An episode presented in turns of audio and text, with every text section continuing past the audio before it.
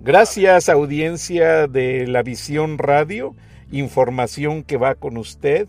Estamos entrevistando al periodista Alfredo Corchado, quien nos está hablando de viva voz.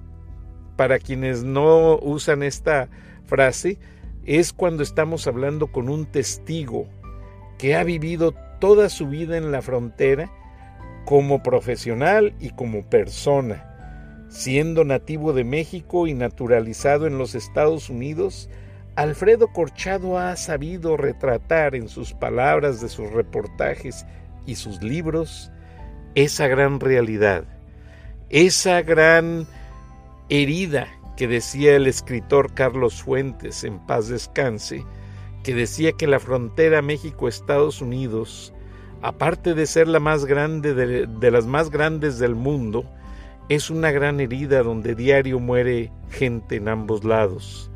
Además, es la frontera más cruzada por gente que lo hace legalmente e ilegalmente. ¡Qué contradicción! Le estábamos preguntando al periodista Alfredo Corchado si sigue militarizada la frontera México-Estados Unidos. Yo creo que los números siguen incrementando. Hace poco estuvo el uno de los generales más importantes de Estados Unidos estuvo en McAllen y habló de la, presencia de los militares que se va a extender hasta, hasta septiembre, si no muchos más meses, según él.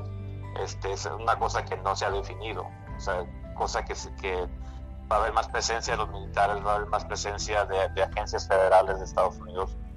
Y por una simple razón, o sea, que, que yo la veo como, como testigo de, de haber visto la meditación de la frontera, pero también de, expertos con los que hablo día a día. Eh, eh, está llegando lo peor que le puede pasar a una persona que vive en la frontera, que son las elecciones 2020. Entonces, mucha gente se siente como si fuéramos parte del teatro político de Washington, ¿no? Quieren la fotografía del momento, quieren este, eh, quizás este, que la gente se, se, asuste de lo que está pasando. Hay que llegar a la frontera, hay que tomar fotos, hay que ver gente tras este en, carpas, etcétera, eh, y decirle al, al, norteamericano, estamos perdiendo el control de la frontera, tenemos que tener presencia de militares, etcétera. Pero la frontera, por lo menos al lado norteamericano, son las comunidades más seguras que hay en este país. O sea, ve los números y cada año ciudades como El Paso, ciudades como Laredo, ciudades como McAllen, San Diego, Nogales, Arizona, son de las más seguras que hay en Estados Unidos. Entonces, ya estás con ese estigma, con, con esa narrativa que llega día a día desde Washington, de que estamos viendo una crisis, eh, que hay una necesidad de declarar una, una emergencia, eh, y todo eso afecta la vida de, de un fronterizo, ¿no? Eh, y estamos muy conscientes de que con la elección, o sea, si ha sido muy difícil los, los, pasados este, dos años, imagínate lo, que nos falta hasta noviembre de 2020. O sea, que día a día esto va, va a incrementar, va a incrementar el miedo y va a dividir la, la, la herida de, de la, cual habla o habló este, escribió Carlos Fuentes, se reabierto y no, no veo cómo, cómo pueden parar este que la sangre siga derrochando. Wow, sí es impresionante y realmente el asunto se volvió político, como lo mencionas. Y hablando de políticos, ahí en El Paso tienen ustedes a un candidato muy joven, a Beto. Exacto. ¿Qué piensas tú de? Pues yo a Beto y a su familia la, he conocido varios años. Este, yo cuando empecé mi carrera como periodista en el Paso Herald Post, eh, una de mis fuentes más fieles era el papá de Beto, Harold Ward, que desafortunadamente eh, falleció hace varios años. Eh, he conocido muy bien a la familia O'Rourke, a, Beto no tanto como su papá, pero he conocido su carrera desde que empezó en la ciudad como representante del concilio, eh, como congresista, como candidato al Senado norteamericano, o sea, de, Texas, y ahora como candidato a la presidencia. Eh, no puedo opinar como periodista de, si me cae bien o no, pero yo creo que, que es importante hoy día al nivel nacional eh, tener una voz de alguien que conoce la frontera, que pueda hablar de la frontera y, hablar de los temas que, que, son, son comunes y temas que, que afectan tanto a Atlanta como al Paso, como a Dallas, ¿no? Yo, creo que eso, es importante. Este, hay gente que lo, lo, ya lo ve como finalista, otros que cuestionan si, si de verdad va a llegar este, a ser uno de los, de los más poderosos, pero falta mucho tiempo y falta mucho eh, por eh, qué conocer de Beto y qué conocer de sus visiones, eh, sus, errores, sus metas este, y, sus, este, sus propuestas. Ahora, ¿no será que con todo ese miedo que mencionabas que se le está inyectando al resto de los ciudadanos norteamericanos, que lamentablemente el norteamericano no conoce mucho la frontera, a excepción de los que viven en estados fronterizos, el resto de los norteamericanos viajan por eh, vías aéreas y no conocen ese, esa travesía de cruzar una frontera para comprobar por ellos mismos qué es lo que realmente está pasando. Ahora, se ha vendido el concepto dentro de la campaña del presidente Trump que él dijo que iba a controlar esa migración. Pero también hablamos en un segmento de este programa que está escaseando la mano de obra. Entonces hay compañías que mejor han decidido irse. Por ejemplo, leí un editorial, no recuerdo cuándo y en qué medio, que el presidente les pide a las compañías que regresen que no hagan el outsourcing, o sea, de que no se vayan con su planta, su fábrica a otro país, pero lo que están pidiendo es mano de obra, sino cómo regresan a reinstalarse. Entonces, eso es una contradicción. ¿Quién podrá hacer ver todos esos detalles de una manera congruente para que el Senado y los congresistas lo analicen y lo puedan puntualizar. Ahora, eh, Beto corrió contra Ted Cruz y algo que me dejó con la boca abierta de Ted Cruz es que Ted Cruz quiere quitarle la ciudadanía a todos los hijos de los inmigrantes. O sea que le quiere quitar la ciudadanía americana a nuestros hijos y realmente eso no se me hace justo. Eh, una apreciación de todo esto con tus análisis como periodista. ¿Hacia dónde va o por qué intimidan tan fuertemente a la gente? ¿Qué está pasando? Yo a veces no los entiendo. Lo que está pasando es que históricamente el, voto latino no, ha contado eh, y, los políticos se aprovechan de eso. O sea, el único que puede cambiar el destino de todo esto es el, votante que, el latino salga a votar. O sea, lo que estamos viendo en Estados Unidos es algo que vimos en California, donde los políticos se aprovechaban de, del mexicano, ¿no? De, los usaban como, como si fueran parte de un circo. Y no fue hasta que llegó gente de, sindicatos, de que empezaron a, a, fortalecerlos, ¿no? A, a, decirles, ah, tienen que votar, tienen que organizarse, tienen que alzar la voz. No fue hasta que pasó eso que California cambió. Y es la gran lección de California para el resto del país. Si, si, si queremos cambio, si queremos que la cosa, este, como dice mucha, mucha, mucha gente en la frontera, mucha gente en estados oestes, que, que, que, baje la hipocresía que, que, escuchamos en este país, el miedo que hay en este país. El votante latino tiene que salir y decir, basta, vamos a votar. Y hemos visto ya que el voto latino es determinante en un resultado electoral. Es un potencial increíble.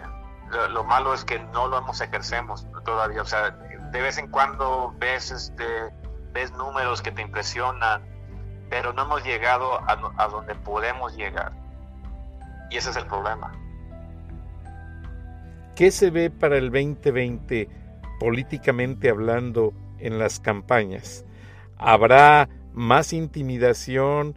¿Habrá más choques de acusaciones? Todo, todo esto, intimidación es más miedo, generar más miedo, este, ver la frontera como un, lugar donde hemos perdido el control, donde, la gente está llegando en masas y, etcétera. O sea, todo, eh, bien, estamos viviendo bajo un presidente que sabe cómo utilizar las cámaras, sabe cómo utilizar la narrativa a, través de las imágenes, etcétera.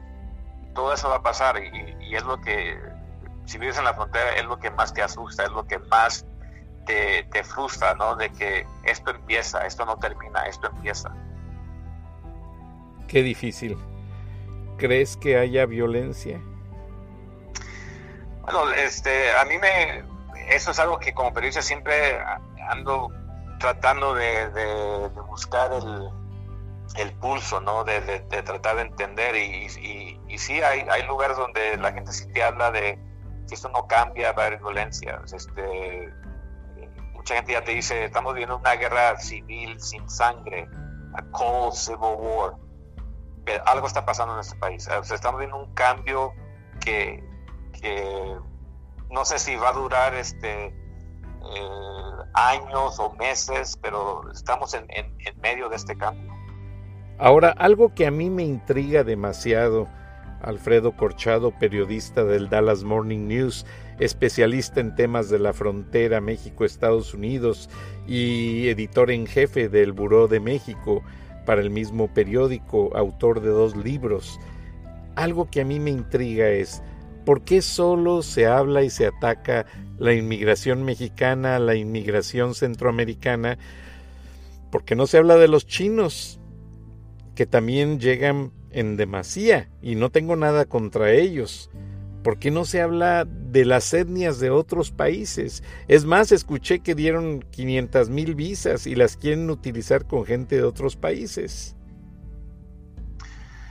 Porque somos, este, es fácil de, atacar al, mexicano, al latino, por la, por la misma razón, no vota, no reacciona. Eh, eso es algo que tiene que cambiar. Eso es algo que, que o sea, lo, hemos visto en, otros estados, lo hemos visto en otros países, ¿no? Cuando se aprovechan de gente mucho más vulnerable, lo hemos visto en Hungría, lo hemos visto en, Italia. Eh, pero no es hasta que la gente se organiza y la gente empieza a votar, a, a, ser tomado en cuenta, que dejan de aprovecharse. Y es, lo que, eh, o sea, como te digo, el mexicano, la, migración mexicana está en cero. Hay más mexicanos que regresan de Estados Unidos a México deportados o, regresan eh, voluntariamente que el mexicano que, llega de México a Estados Unidos. Son números que, no escuchas mucho en, los medios este, eh, de, este país. O sea, yo en mi periódico trato de recordarle al lector que cada, vez que hago unas notas de migración, que el, que el mexicano, la mano de obra mexicano, ya desapareció, o sea, ya, ya es algo que se extraña, la, ausencia ya se siente. Sí, y en demasía, porque de hecho ya no hay quien te despache una hamburguesa. Perdona la expresión. O, quien te cuide de los niños, o quien te, una cosa que estamos viendo en, Dallas que es muy interesante y que quizás también esté pasando en Atlanta o en Nueva York, la migración que sí, que sí hemos visto últimamente en los últimos años ha sido migración de, de, la clase media de México, de gente con mucha más, eh, mucha más educación que está llegando. Sí. Eh, eso también está, está cambiando la, la complejidad entre ambos países. Y venezolanos. Exacto, muchos venezolanos, este, aquí en, en la frontera, eh, el número de venezolanos, de brasileños, o sea, se habla mucho de centroamericanos, pero hay otros países que también están llegando a números muy impresionantes. Alfredo, estamos por cerrar el programa. Un diagnóstico a mediano y largo plazo. Estados Unidos, país de inmigrantes, país que recibió la Estatua de la Libertad de parte del gobierno francés como un reconocimiento a que recibe a sus inmigrantes. De hecho yo no sabía, pero leí que la tarjeta American Express nació de esa manera. Había un, un buque que venía de Europa y se llamaba American Express el buque, porque traía a los inmigrantes sin hacer paradas. Y como no tenían dinero para pagar el viaje, se les daba una tarjeta verde porque les hacían creer que ese era su green card para, para llegar a la isla donde llegaban todos los inmigrantes y de ahí después se reportaban para ir pagando el viaje. Entonces de ahí nació, tengo entendido, el concepto de la tarjeta de crédito American Express. Pero, ¿qué está pasando en el país de inmigrantes por excelencia, donde Tomás Alva Edison, Steve Jobs y tanto inmigrante han hecho aportaciones no solo a los Estados Unidos, sino a la humanidad? ¿Qué ves tú a mediano y largo plazo que vaya a pasar? Yo lo que veo es que es esa imagen, esa narrativa eh, que hemos conocido toda, toda nuestra vida y antes de que, de que hemos llegado a este, planeta, a este planeta, esa narrativa se tiene que rescatar por el propio migrante. Ellos son los que tienen que rescatar esa, esa imagen, esa, esa narrativa de que ese sueño americano siga vivo. Y se hace solamente otra vez eh, eh, votando a través de, de, historias, a través de programas como el tuyo, Francisco, que pueda seguir este, alimentando y recordándole a la gente lo que, lo que es y lo que, lo que fue Estados Unidos. Quizás no lo que, lo que podrá seguir siendo, porque son tiempos muy negros, son tiempos muy difíciles, pero solamente el migrante eh, o, los hijos del migrante, los nietos del migrante, puedan rescatar esa narrativa y esa imagen. Un gran esfuerzo y también el gran esfuerzo del periodista Alfredo Corchado, que va a traer a Atlanta la edición en español de su libro Patrias, Homeland en inglés. Y estaremos muy atentos para avisarle a la audiencia de la Visión Radio y también por medio del periódico La Visión para avisarles cuándo estarán ya en esta ciudad tanto los libros como el autor para que se los presente directamente a ustedes y, ¿por qué no?, para que se los firme porque es muy interesante conocer al escritor y tener el libro autografiado por él. Alfredo Corchado, no me queda más que agradecerte y felicitarte. Fue una entrevista excelente. La guardaré para mis futuras referencias y te quiero pedir a manera de compromiso con los oyentes, que son bastantes y en muchos países, no solo en Atlanta, que regreses a estos micrófonos tan pronto como gustes. Con mucho gusto, Francisco, y, fue un placer y un honor nuevamente reconectarme y que, que esto siga más a menudo. Muchísimas gracias. Claro que sí, Alfredo, muchas gracias. Amigos de Charlas de la Noche, a través de la Visión Radio, yo me despido, soy Francisco Manuel Durán Rosillo y les agradezco el favor de su atención a estos micrófonos. Fue un placer escuchar al periodista Alfredo Corchado. Disculpen, él tiene un grupo de gentes esperándolo, por eso vieron que hay llamadas, pero le apreciamos mucho que se tomó esta hora para atendernos. Muchas gracias, Alfredo. Gracias, Francisco. Hasta pronto.